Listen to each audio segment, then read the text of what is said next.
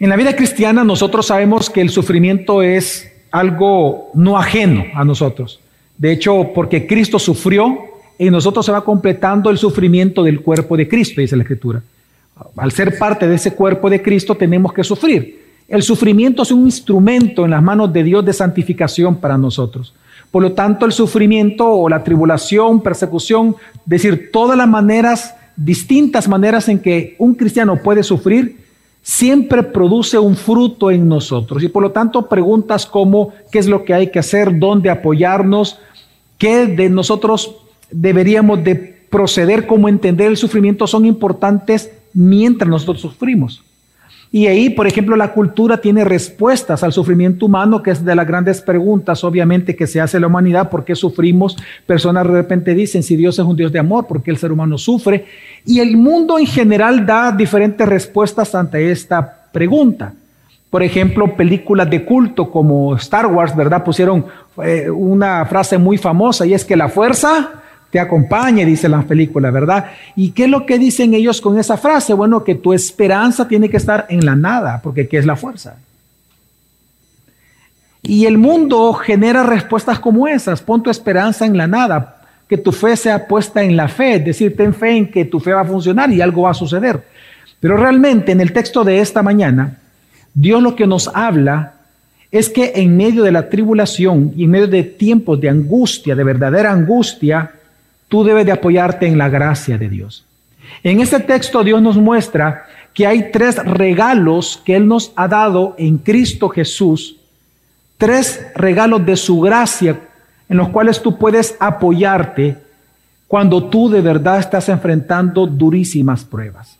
A diferencia, hermanos, de, de otros sermones que hemos predicado anteriormente, como por ejemplo Colosenses y Filipenses, el sufrimiento de estas iglesias venía por divisiones y venía porque estas divisiones eran porque habían grupos de personas que creían o escuchaban a falsos maestros y por lo tanto había estas, estas disrupciones dentro de la congregación. Pero en el caso de la iglesia de tesalonicenses es diferente. El sufrimiento de ellos era un sufrimiento muy difícil, ya lo que se considera tribulaciones.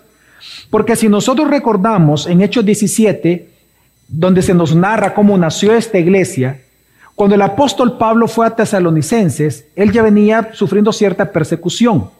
Él venía de la iglesia eh, recién fundada de Filipenses.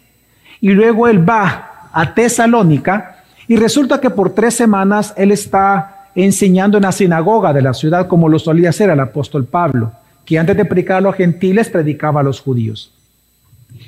Pero cuando los mismos judíos, sus propios compatriotas, se dan cuenta de que varios estaban convirtiendo a ese evangelio de Pablo, ellos, dice Hechos 17, contrataron hombres malvados dentro de los mismos judíos para que fueran a mentirle a las autoridades romanas para que estos apresaran a los cristianos. Los acusaban de disidentes, los acusaban de estar en contra del César, los acusaban de decir de que el único rey que ellos tenían no era el César, sino que era Jesucristo. Entonces, ellos aprovecharon de la predicación del Evangelio y torcieron el mensaje para ponerlos en contra del emperador. Resulta entonces que los mismos compatriotas comienzan a perseguir a Pablo, a Jasón, que es otro de los que vemos aquí que se convirtió en, en Tesalónica. Todo eso está en Hechos 17. Y entonces comienzan a perseguirlos pero no solamente eso, sino que era cuando los tomaron, porque lo tomaron algunos de ellos, incluyendo a Pablo, los arrastraron en la ciudad. Es decir, los llevaban arrastrados porque era una forma de, de ellos de vengarse de estar predicando el Evangelio, los mismos compatriotas. Es como que si usted estuviera sufriendo por causa de aquellas personas de su propio hogar que no son convertidos que lo que usted espera que por lo menos ellos tengan compasión de usted, pero resulta que usted va después de, la iglesia, va a su casa y los que no son cristianos son los primeros que comienzan a ofenderlo, a burlarse de su fe. Uno, uno puede esperar eso del mundo, pero no puede esperar eso uno, tal vez en su, eh, en su inocencia, uno no puede esperar eso de la casa, pero resulta que en la misma casa sucede eso. Jesús lo advirtió, él mismo dijo, yo no he venido a traer paz, yo he venido a traer espada. A poner en contra al papá de la mamá, a poner en contra al hijo con el padre, el esposo contra la esposa, refiriéndose a esta tribulación que surge en el seno de las familias, en este caso en una, en una etnia como eran los judíos, por causa del Evangelio.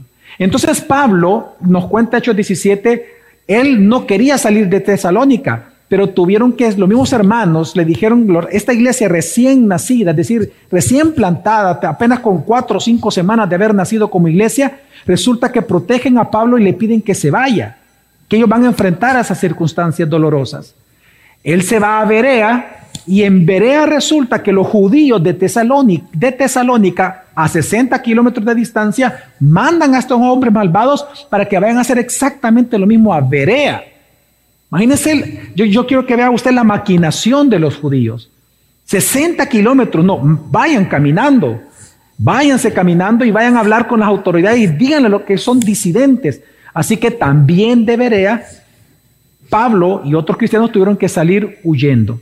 Ahora, digo esto porque para que entendamos que el sufrimiento de la iglesia de Tesalónica era un sufrimiento político y era un sufrimiento religioso orquestado e ideado por sus propios compatriotas, por sus propios familiares, por sus propios amigos y vecinos judíos. Por eso es que Pablo, eh, ya cuando uno lee la carta de tesalonicenses, Pablo califica esta tribulación con diferentes palabras que son duras. En la carta él describe esta, esta situación como tribulación, padecimiento, expulsión, porque los expulsaban, oposición y estorbo. Fíjense que en aquel momento, si bien es cierto, ellos estaban siendo amenazados con cárcel y con muerte, pero también eran amenazados con expulsión. Y la expulsión muchas veces era más feo que morir. Porque el cristiano cuando muere, ¿a dónde va? Al cielo. Pero cuando eran expulsados de la comunidad significa que nadie les tenía que vender nada. No podían comprar ropa, no podían comprar comida. Usted se imagina que usted va al super y no puede entrar, usted va a la tienda y dice no puede comprar. Usted va, ¿cómo compra usted comida para sus hijos? Te quiero que entienda que todo eso lo hacían los judíos con los judíos que se estaban convirtiendo. Era una verdadera persecución.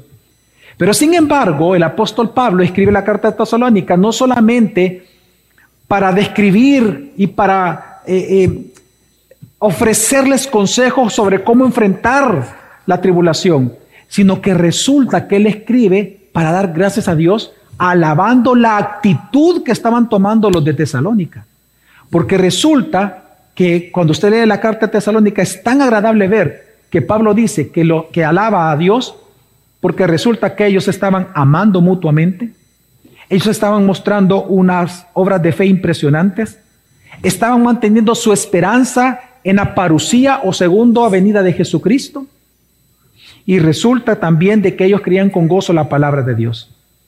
Así que esto es lo que Pablo alaba. Ahora, aquí hay una gran pregunta.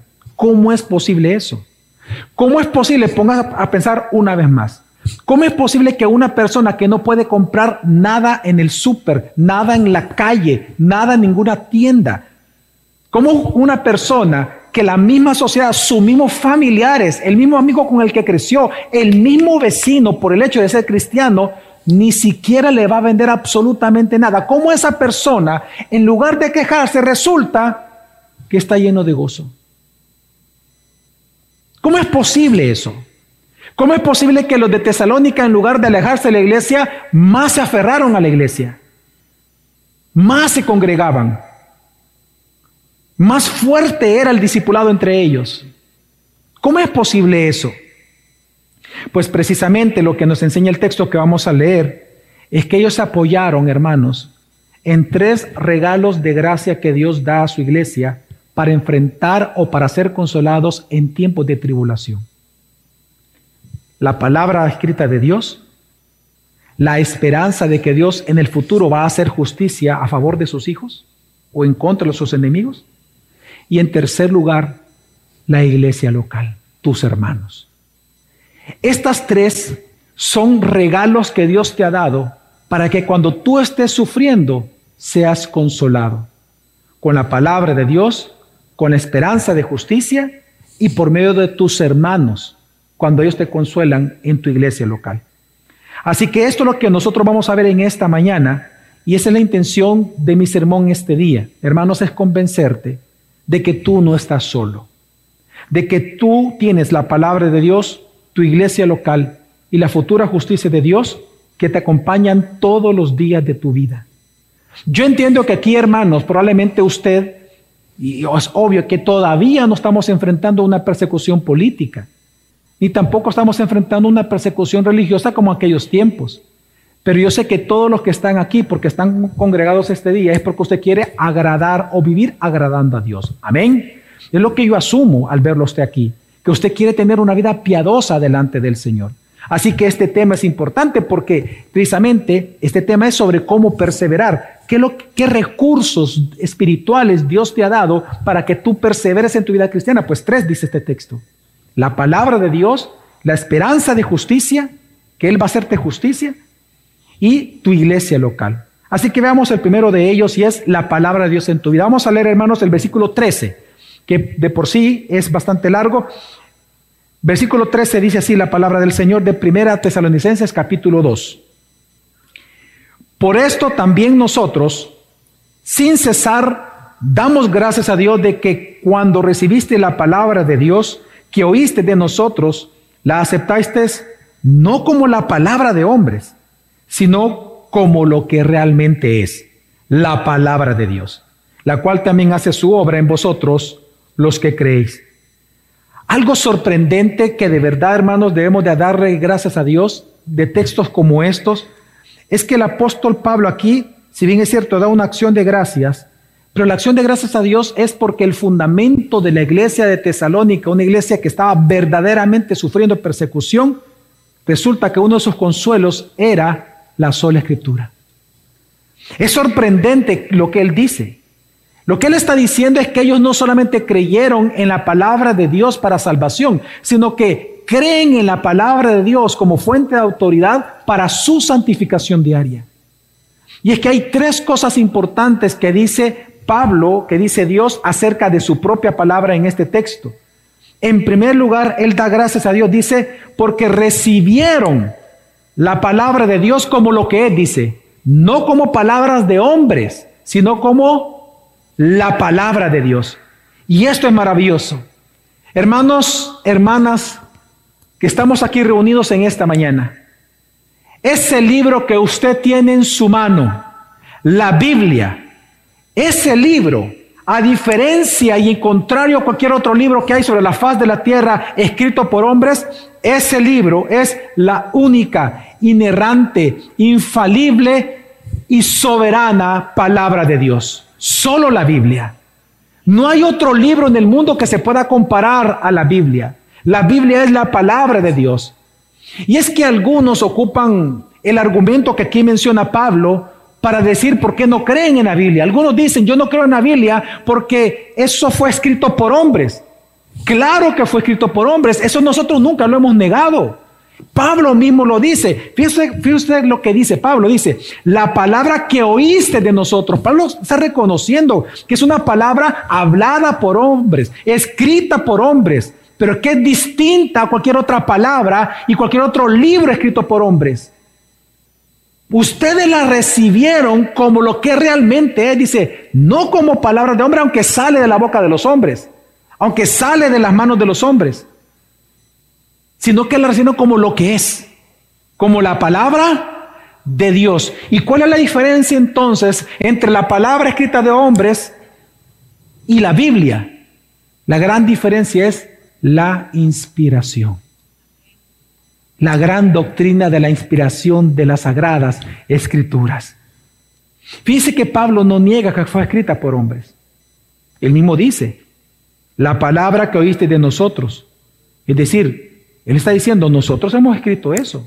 Nosotros somos los que hablamos. Es que hermanos, mire, los 66 libros de la Biblia, los cristianos no negamos que fueran escritos por, por seres humanos. Los 66 libros no vinieron del cielo ya empastado, encuadernado, ¿verdad? Ya editado, ya, ya, este, eh, eh, eh, no sé, bajaron, bajó del cielo. No, no, no en un proceso de más de mil años, hombres inspirados por Dios escribieron en nombre de Dios. Y obviamente en un proceso de más de mil años se fue recopilando todos estos escritos y se fueron uniendo. Nosotros no negamos eso. Dios incluso, nosotros sabemos que Dios incluso ocupó las experiencias de ellos, la mente de ellos, la voluntad de ellos. Dios lo movió. Dios ocupó. Por eso es que cuando nosotros leemos los salmos, por ejemplo, de David, notamos cómo era David. Vemos su carácter, vemos su conducta, vemos su cosmovisión. Cuando leemos a Salomón, nosotros vemos cómo él era. Cuando leemos a Moisés, vemos cómo era, cómo, fue como líder. Cuando él escribe, cómo, cómo él pensaba, cómo él sentía. Las cartas de Pablo están llenas de tantas emociones. Aquí mismo lo vamos a leer más adelante cuando él dice, yo los extraño, dice, me siento como un huérfano. Incluso llega a decir, me siento ansioso por estar con usted. Claro que Dios ocupa las emociones de los escritores. Ocupa sus personalidades, no negamos eso. Pero entonces, ¿cuál es la diferencia entre la Biblia y los demás escritos de los hombres que hay en el mundo? La inspiración. Segunda Timoteo capítulo 3 versículo 6 dice, toda la escritura es inspirada por Dios. Y es que la palabra inspirar significa respirada por Dios. La palabra inspiración es respiración.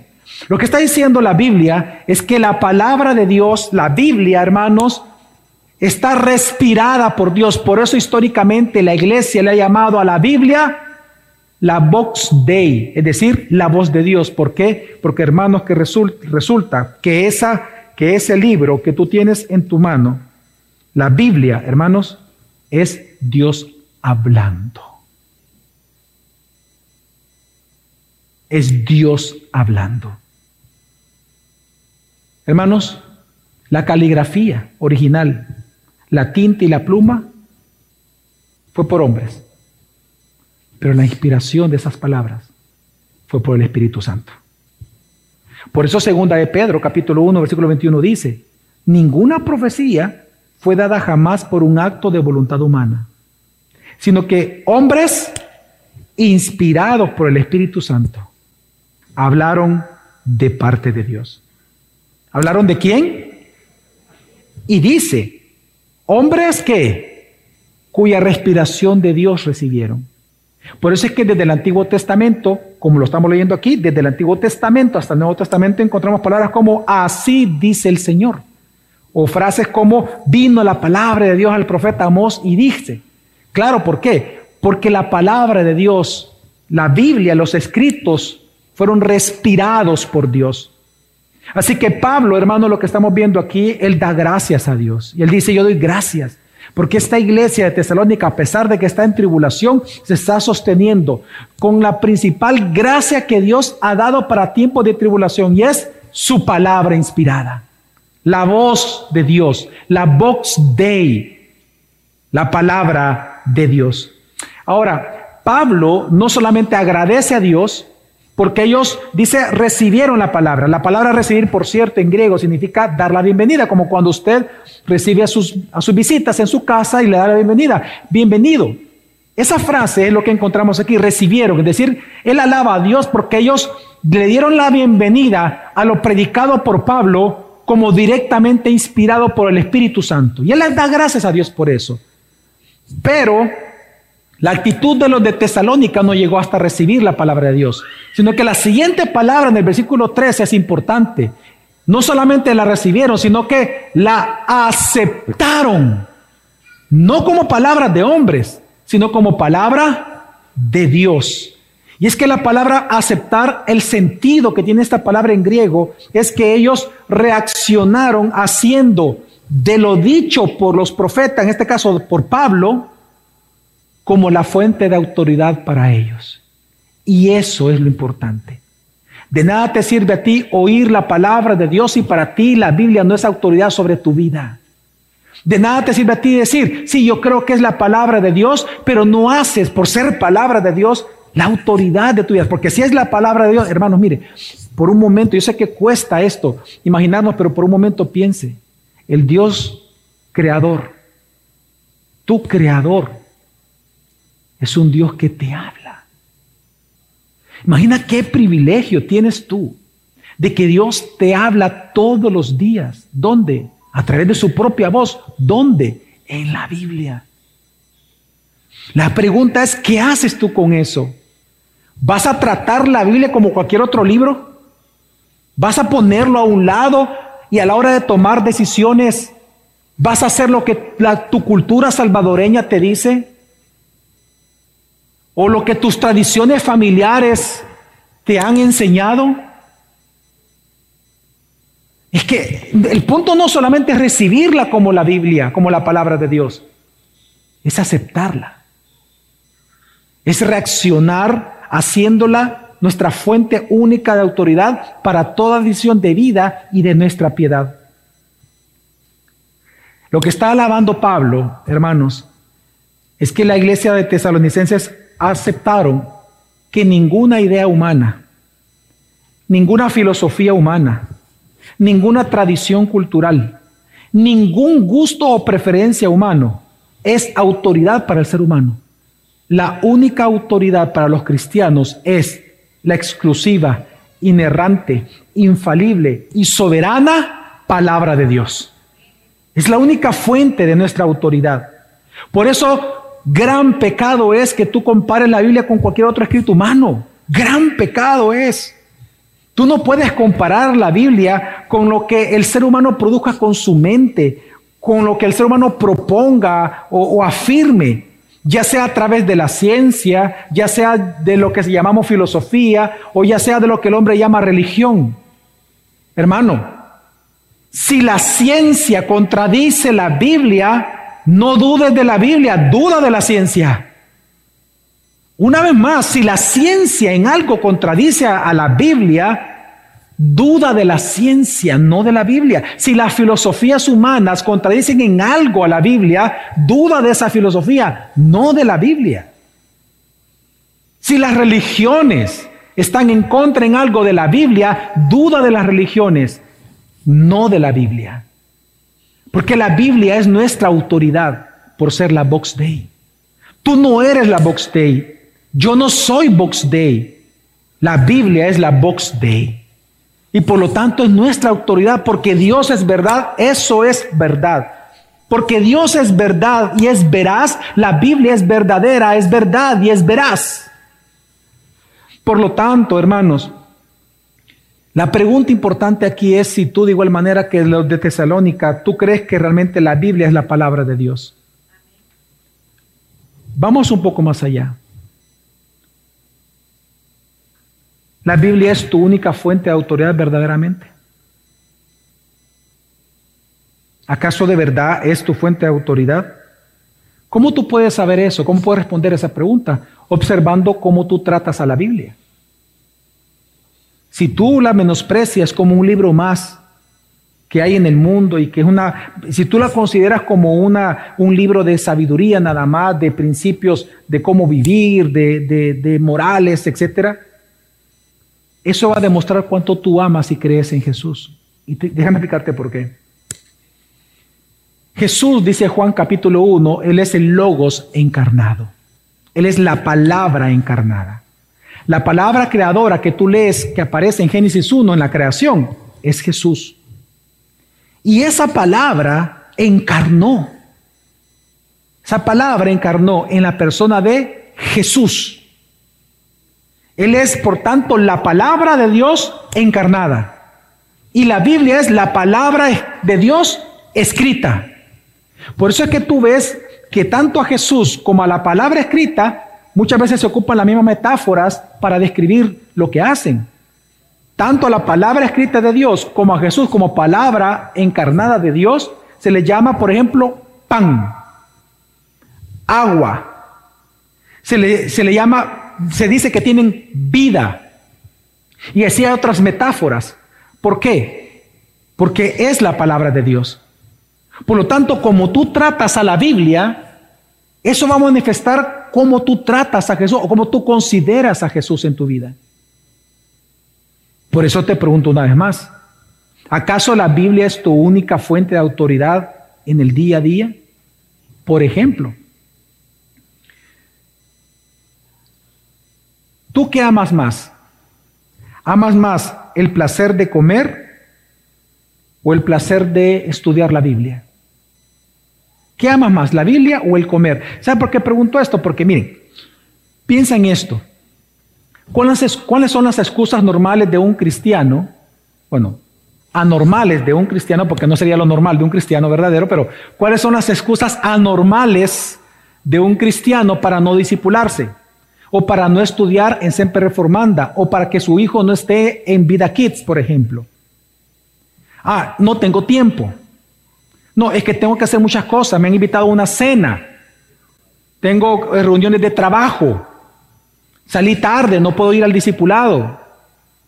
Piensen en todas las excusas. Ok, pensando en esas excusas, veamos cómo la Biblia responde a esas excusas. ¿Qué ama más usted? ¿La Biblia o el placer de comer? ¿Por qué? Job 23, 12 dice, he atesorado, dijo Job, las palabras de su boca más que mi comida. ¿Sabe qué es lo que le permite a una persona ir a un discipulado sin comer? Esto.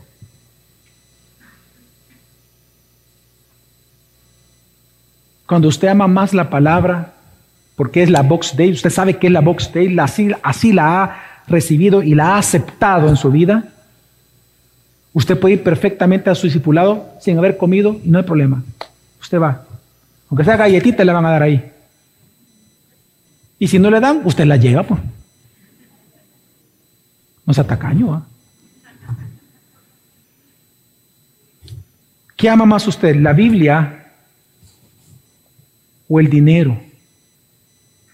O el trabajo, por ejemplo. Porque ¿por qué trabaja hasta tarde?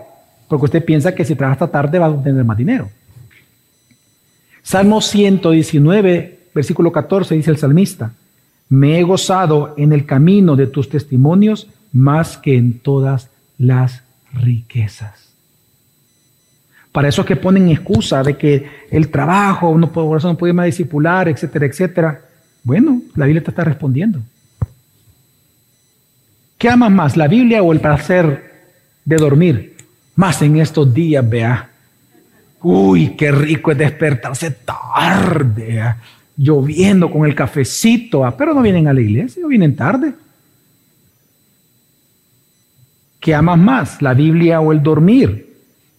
El ver YouTube, ¿verdad? Y desvelarse. ¿Por qué digo esto? El mismo Salmo 219, versículo 148, dice el salmista, mis ojos se anticipan a las vigilias de la noche, es decir, se, anteponen al dormir. Pero ¿para qué dice? Para ver YouTube, para ver el chiringuito, para ver Fórmula 1. Ahí me levanto temprano. No, para meditar en tu palabra.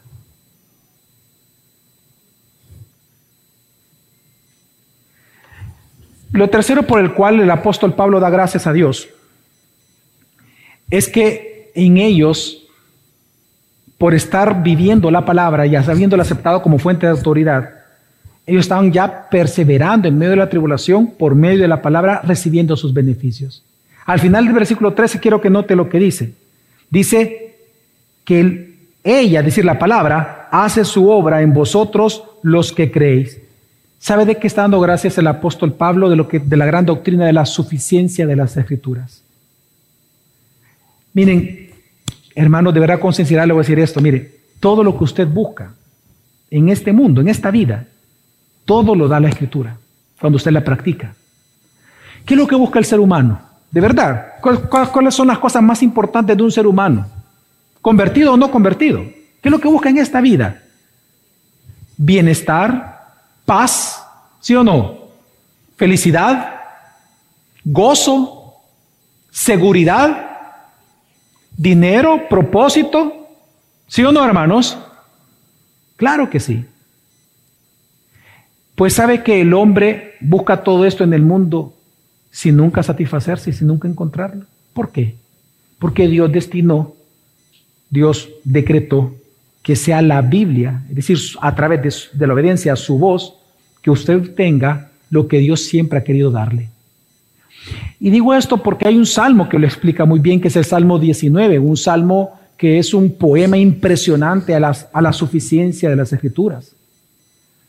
En este salmo, fíjense que se divide en dos grandes partes. Este salmo, la primera parte, los primeros cinco versículos, lo que hace el salmista es alabar y manifestar la gloria que tiene la revelación natural de Dios.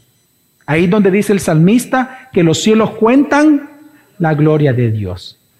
Él dice, miren, dice, cómo el sol sale y se acuesta y luego sale la luna y, y, se habla de las maravillas que produce la revelación natural.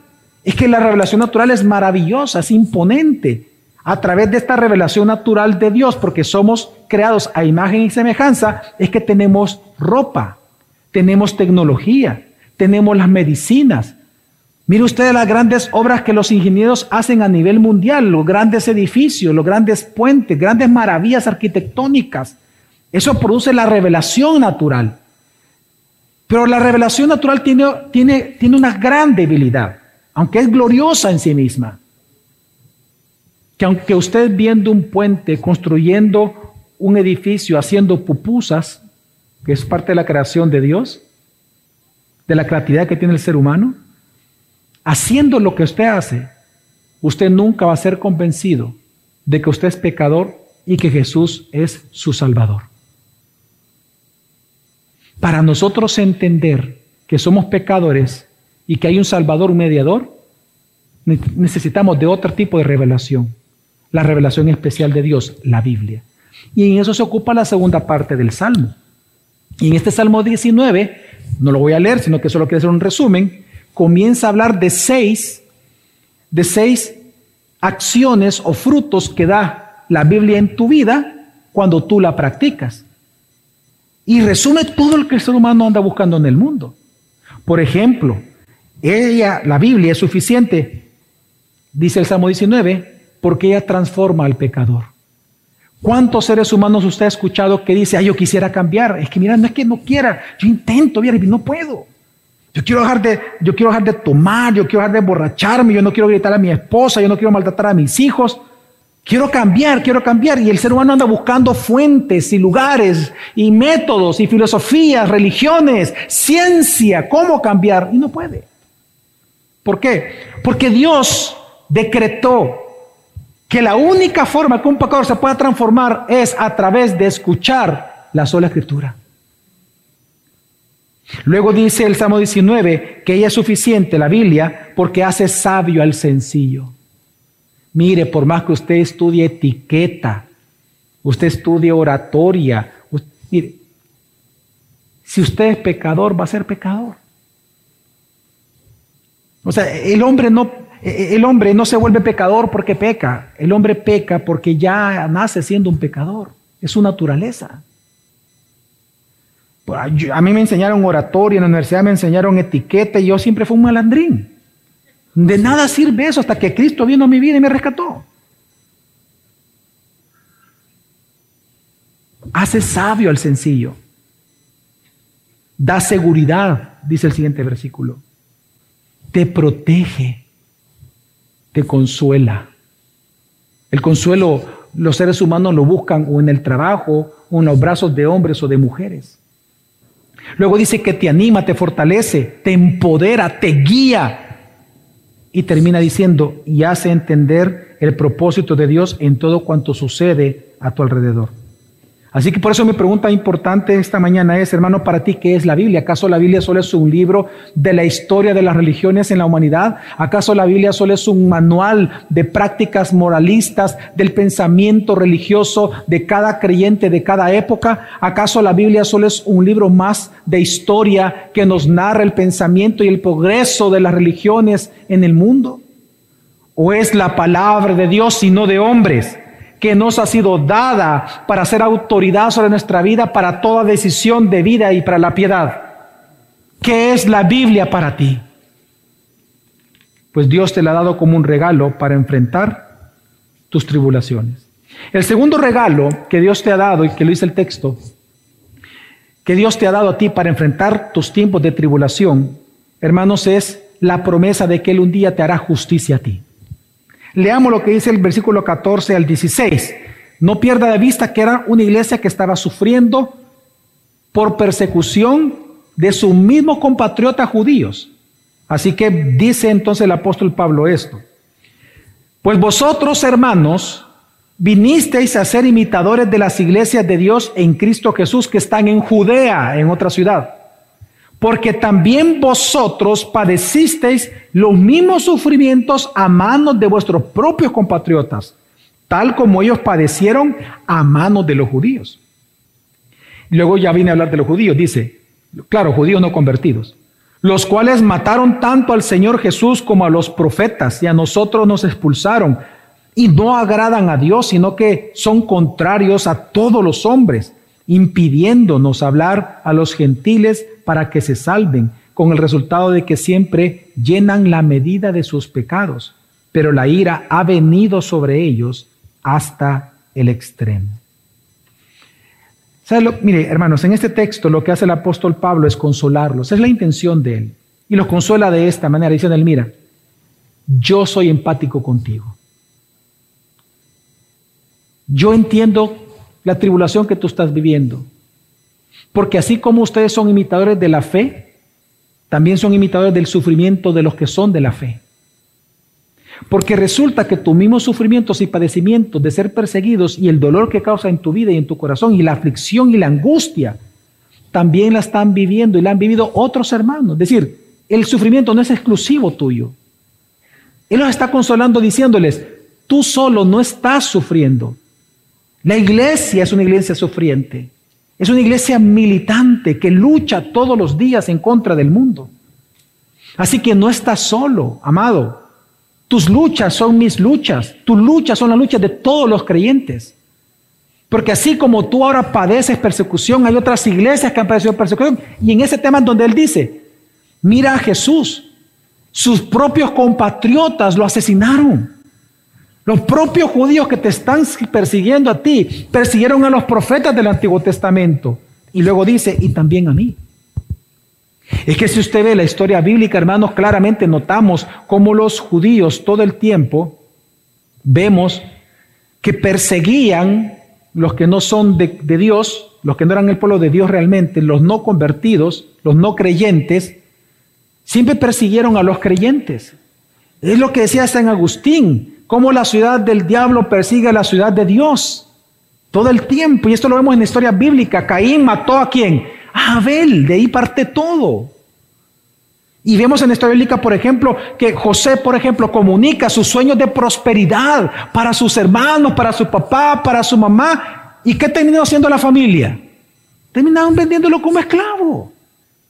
Moisés, el gran caudillo, viene y libera a sus compatriotas porque se identificó con el dolor de ellos por ser de su sangre. Viene y se identifica con ellos, los libera por orden de Dios de la esclavitud de Egipto, solo para que después lo odiaran y pidieran que abdicara como líder.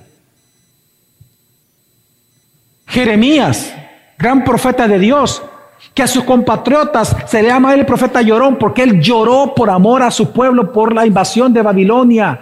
Él escribió la carta, eh, el libro de los, de los de lamentaciones precisamente. Y por eso le llama el profeta llorón. Y él lloró y con lágrimas en los ojos les decía a sus, a sus compañeros, a sus compatriotas, arrepiéntase y miren, no traten mal a los babilonios cuando vengan, no se les oponga, obedezcan para que no sufran. Era un mensaje de Dios y resulta que no lo recibieron como un mensaje de Dios. ¿Cómo reaccionaron? Lo amenazaron con cárcel y con muerte. Jesús, Jesús el Hijo de Dios encarnado. Él predicó el Evangelio de salvación. ¿Y qué hizo María y sus hermanos, los demás hijos de María y José? Al inicio le llamaron loco. Dijeron que estaba fuera de sí Jesús por predicar el Evangelio. Y más adelante, ¿qué sucedió? Aunque ellos se convirtieron, pero más adelante, ¿qué pasó? Que los mismos judíos, sus propios compatriotas, a pesar de que era un mensaje de salvación y de amor, lo terminaron asesinando en una cruz. Pablo, por predicar el Evangelio, por predicar salvación, beneficio a tu vida. Resulta que vienen los compatriotas, cárcel, apedreamiento, lo lincharon varias veces, por vara, lo intentaron matar varias veces.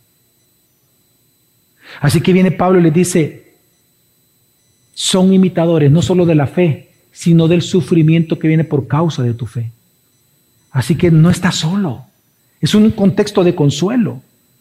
Por eso es que Pablo califica a los judíos, en este texto los califica de hombres, dice que no agradan a Dios, contrario a todos los hombres, porque en lugar de ellos favorecer o permitir predicar el Evangelio, resulta que lo estorbaban, lo impedían.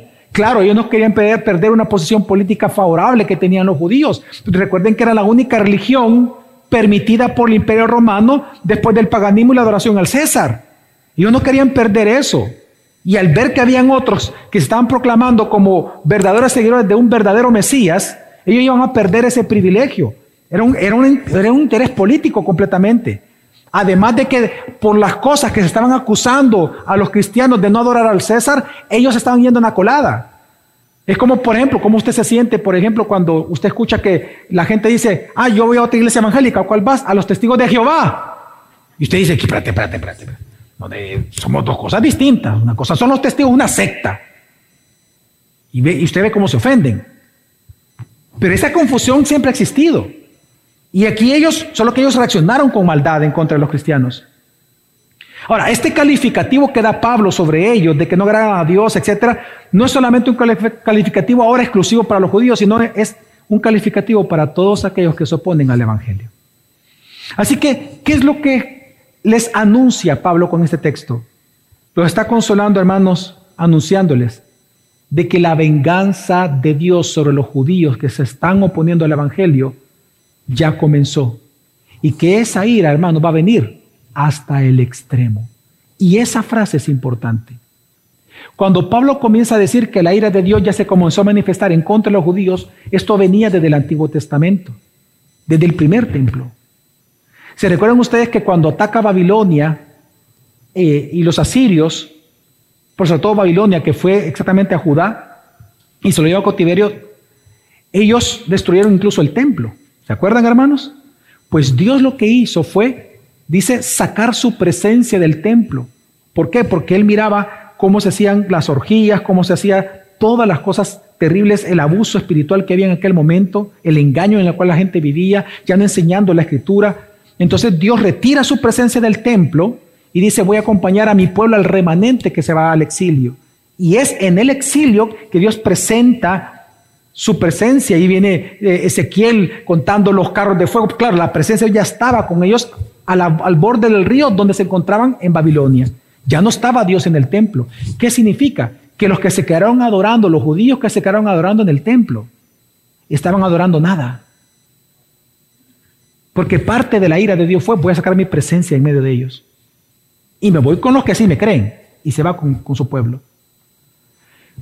La presencia de Dios ni siquiera volvió a aparecer en el segundo templo cuando lo reconstruyen y regresa el remanente. Ni siquiera ahí Dios llena el templo, no lo volvió a hacer.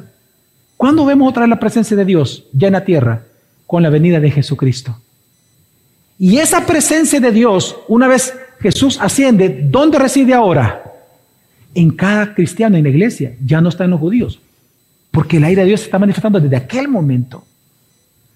Pero fíjense la frase que dice Pablo, esta ira es hasta el extremo. Los eruditos dicen, la carta de Tesalonicense fue escrita en el año 55 aproximadamente, pues 15 años después, perdón, sí, 15 años después, en el año 70, sucedió la, la manifestación de la ira de Dios hasta el extremo sobre los judíos.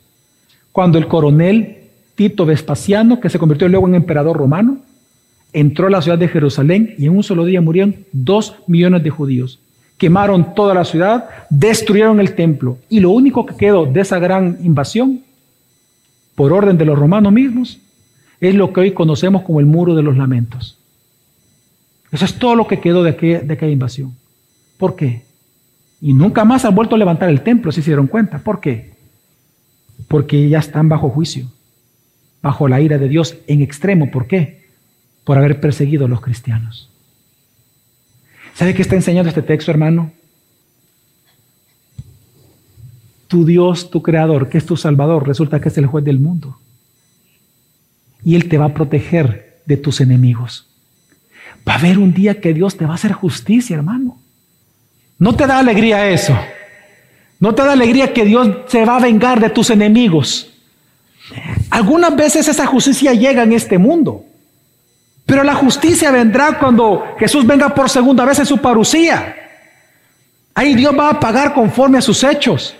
Y cada uno de tus enemigos, los que hoy se burlan de ti y se oponen a tu, al Evangelio de Jesucristo en ti, ellos van a irse al lago de fuego eterno. Allá será el llorar y el crujir de dientes para ellos. Otras veces puede ser que Dios lo haga en este mundo, no lo sé. Me recuerdo, ya le he contado este caso de una hermana de la iglesia que, que eh, una mujer muy trabajadora que levantó su negocio y resulta que me decía, mire pastor, eh, mi mejor amigo y la persona que yo de más confianza de mi trabajo, lo hice mi socio, él empezó como empleado, lo hice mi socio y resulta que ahora él a escondidas se está llevando a mis empleados, ya puso la empresa para, me copió todo, como ya aprendió cómo era el negocio y resulta que se está llevando todos mis clientes. Ore, hermana, por justicia, le dije. Y la llevé al texto de la viuda que, que fue a tocar la puerta del juez injusto, ¿se acuerdan? Que él dijo, no va a ser que esta mujer me pegue y, o sea, que, que, que, que, haga algo y que sufra yo algún daño y mejor le hago justicia. Y le pidí, y el ruego de ella cuál era, hazme justicia en contra de mis enemigos. Y dice luego Jesús, ¿acaso mi Padre Celestial no hará con cada uno de vosotros que le pida a él día y noche? Así que le dije, hermana, aquí está la promesa, eh, oremos. Y oramos así. Y ella dijo, Señor, hazme justicia en contra de mis enemigos. Hazme justicia en contra de este socio. ¿Sabe qué pasó esa semana? El hombre estaba en una parada de buses esperando el bus. Resulta que el bus perdió el control, se pasó llevando todos los de la parada y lo mató al instante.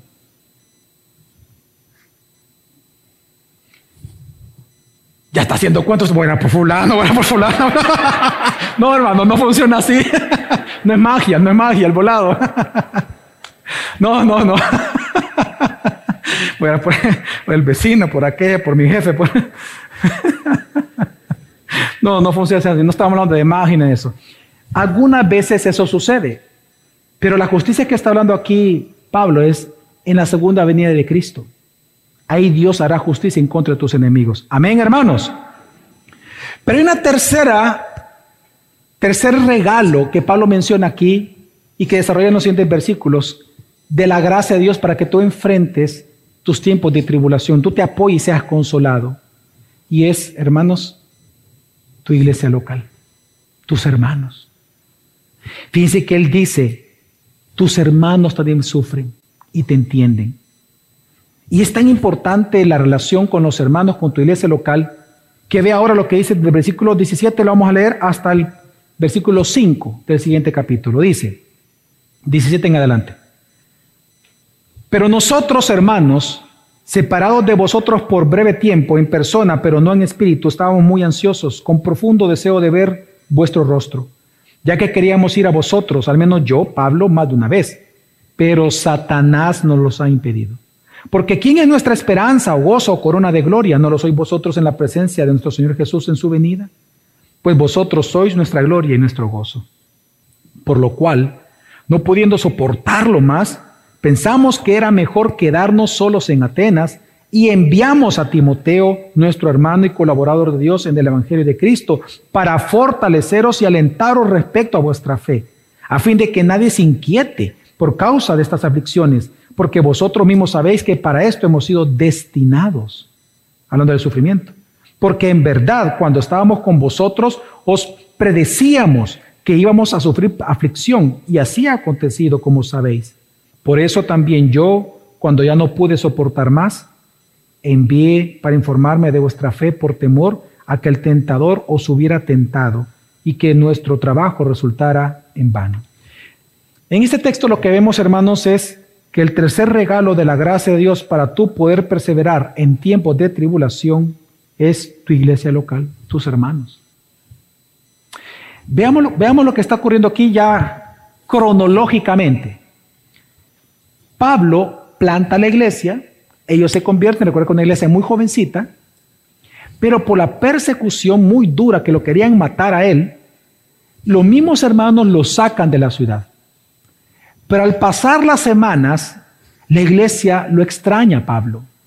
Y resulta que los judíos comienzan a burlarse delante de ellos diciendo que Pablo los había abandonado como pastor. Entonces ellos comienzan a dudar de Pablo y lo comienzan a acusar de que los ha abandonado en tiempos de tribulación. Así que Pablo comienza explicando en este texto y les dice, no, yo no los he abandonado. Y él dice, comienza diciendo, que aunque yo estoy lejos de ustedes físicamente, estoy cerca espiritualmente, porque los extraño. Y él ocupa una palabra interesante cuando dice separados de vosotros por breve tiempo. Esa palabra separados es huérfano. Lo que le está diciendo, yo me siento huérfano sin ustedes. Así como un hijo se siente mal cuando no tiene papá o papá abandona la casa, así yo me he sentido porque he sido separado de ustedes, dice Pablo. Y él dice, noten, yo he tratado de ir de verdad varias veces a verlos porque los extraño, pero Satanás me lo ha impedido. Y por eso dice, estoy ansioso. Vea usted toda la cantidad de emociones que Pablo está imprimiendo por amor en este texto. Estoy ansioso, no sé cuándo ustedes han sufrido de ansiedad, pero él dice, estoy ansioso por verlos. Varias veces he intentado, he querido, pero Satanás me lo ha impedido. Pero aún así, porque los amo, resolví esta situación decidiendo esto. Yo me quedo, pero voy a enviar un representante mío para que ustedes sean consolados, porque sé que ustedes también me extrañan. Voy a enviar a Timoteo para que les predique, los consuele, los fortalezca, les ayude y luego cuando él regrese yo voy a ser animado porque me va a traer un informe de ustedes para mi corazón. Con todo esto, ¿sabe lo que estamos viendo aquí en este texto, hermano? Pablo está expresando el valor que tiene que una persona, un cristiano, esté unido a una iglesia local. Qué importante es para momentos de tribulación estar conectados, involucrados, inmiscuidos, integrados en una iglesia local. Hermanos, tú no estás solo. Gracia sobre gracia es tu familia. Por eso yo todos los domingos como los saludo siempre, todos los domingos. Aunque a usted no le gusta, si le gusta, no lo sé, porque nunca me han dicho nada, pero todos los domingos saludo de igual manera. Y este texto es bien claro, ¿por qué? Porque nosotros somos su casa, su iglesia y su familia.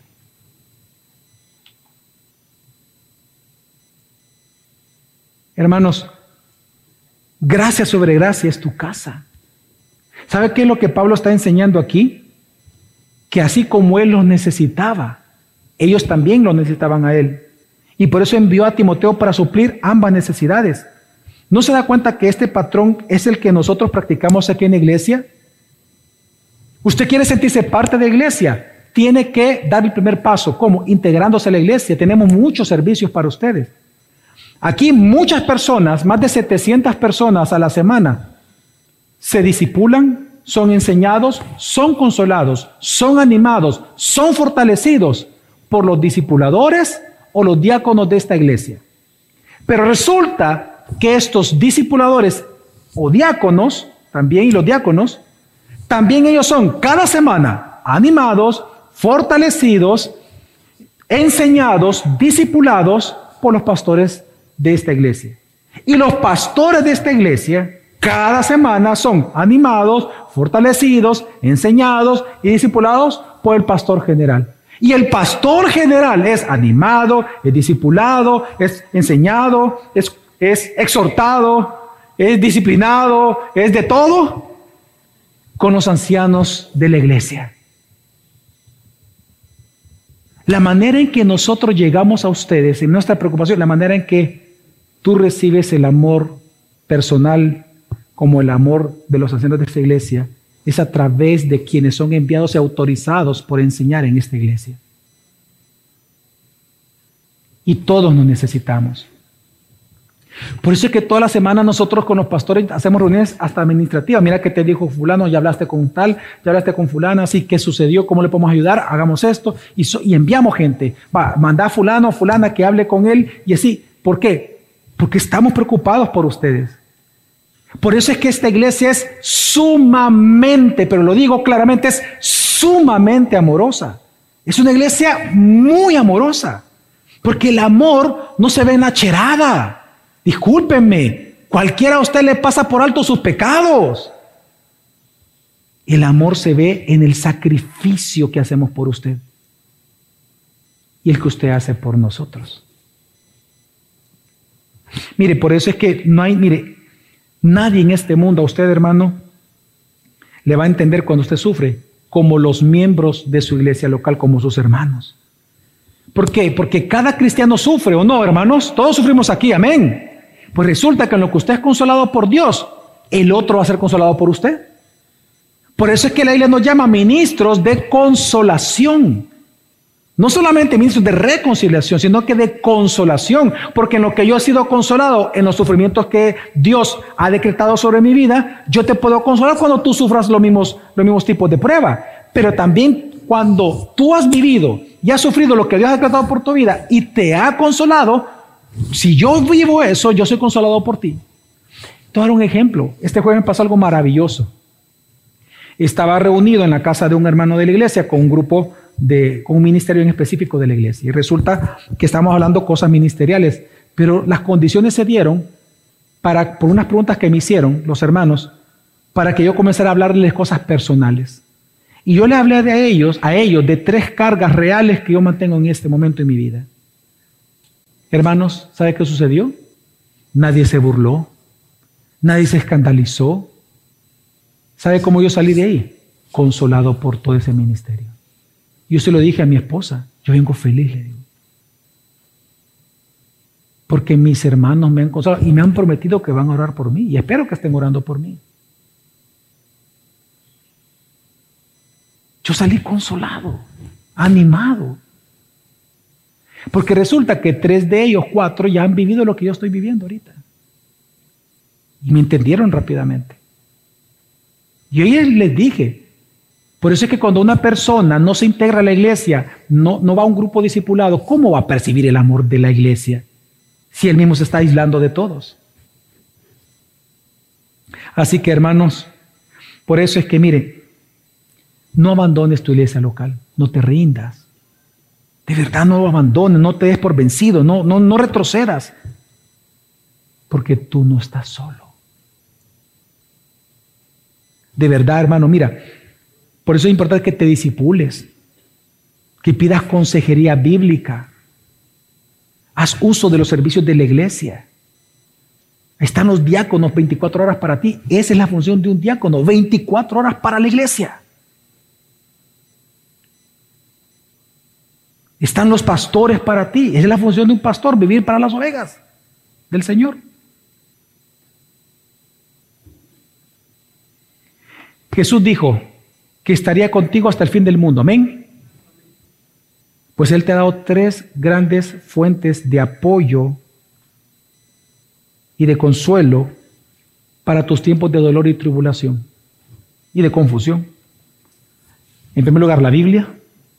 En segundo lugar, la promesa y la esperanza de que un día te hará justicia. Y tercer lugar, tus hermanos de tu iglesia local. Así que hermanos, hermanas, no abandones o retrocedas en tu vida espiritual. No abandones o retrocedas de tu iglesia local. No estás solo. Estamos contigo. Vamos a orar.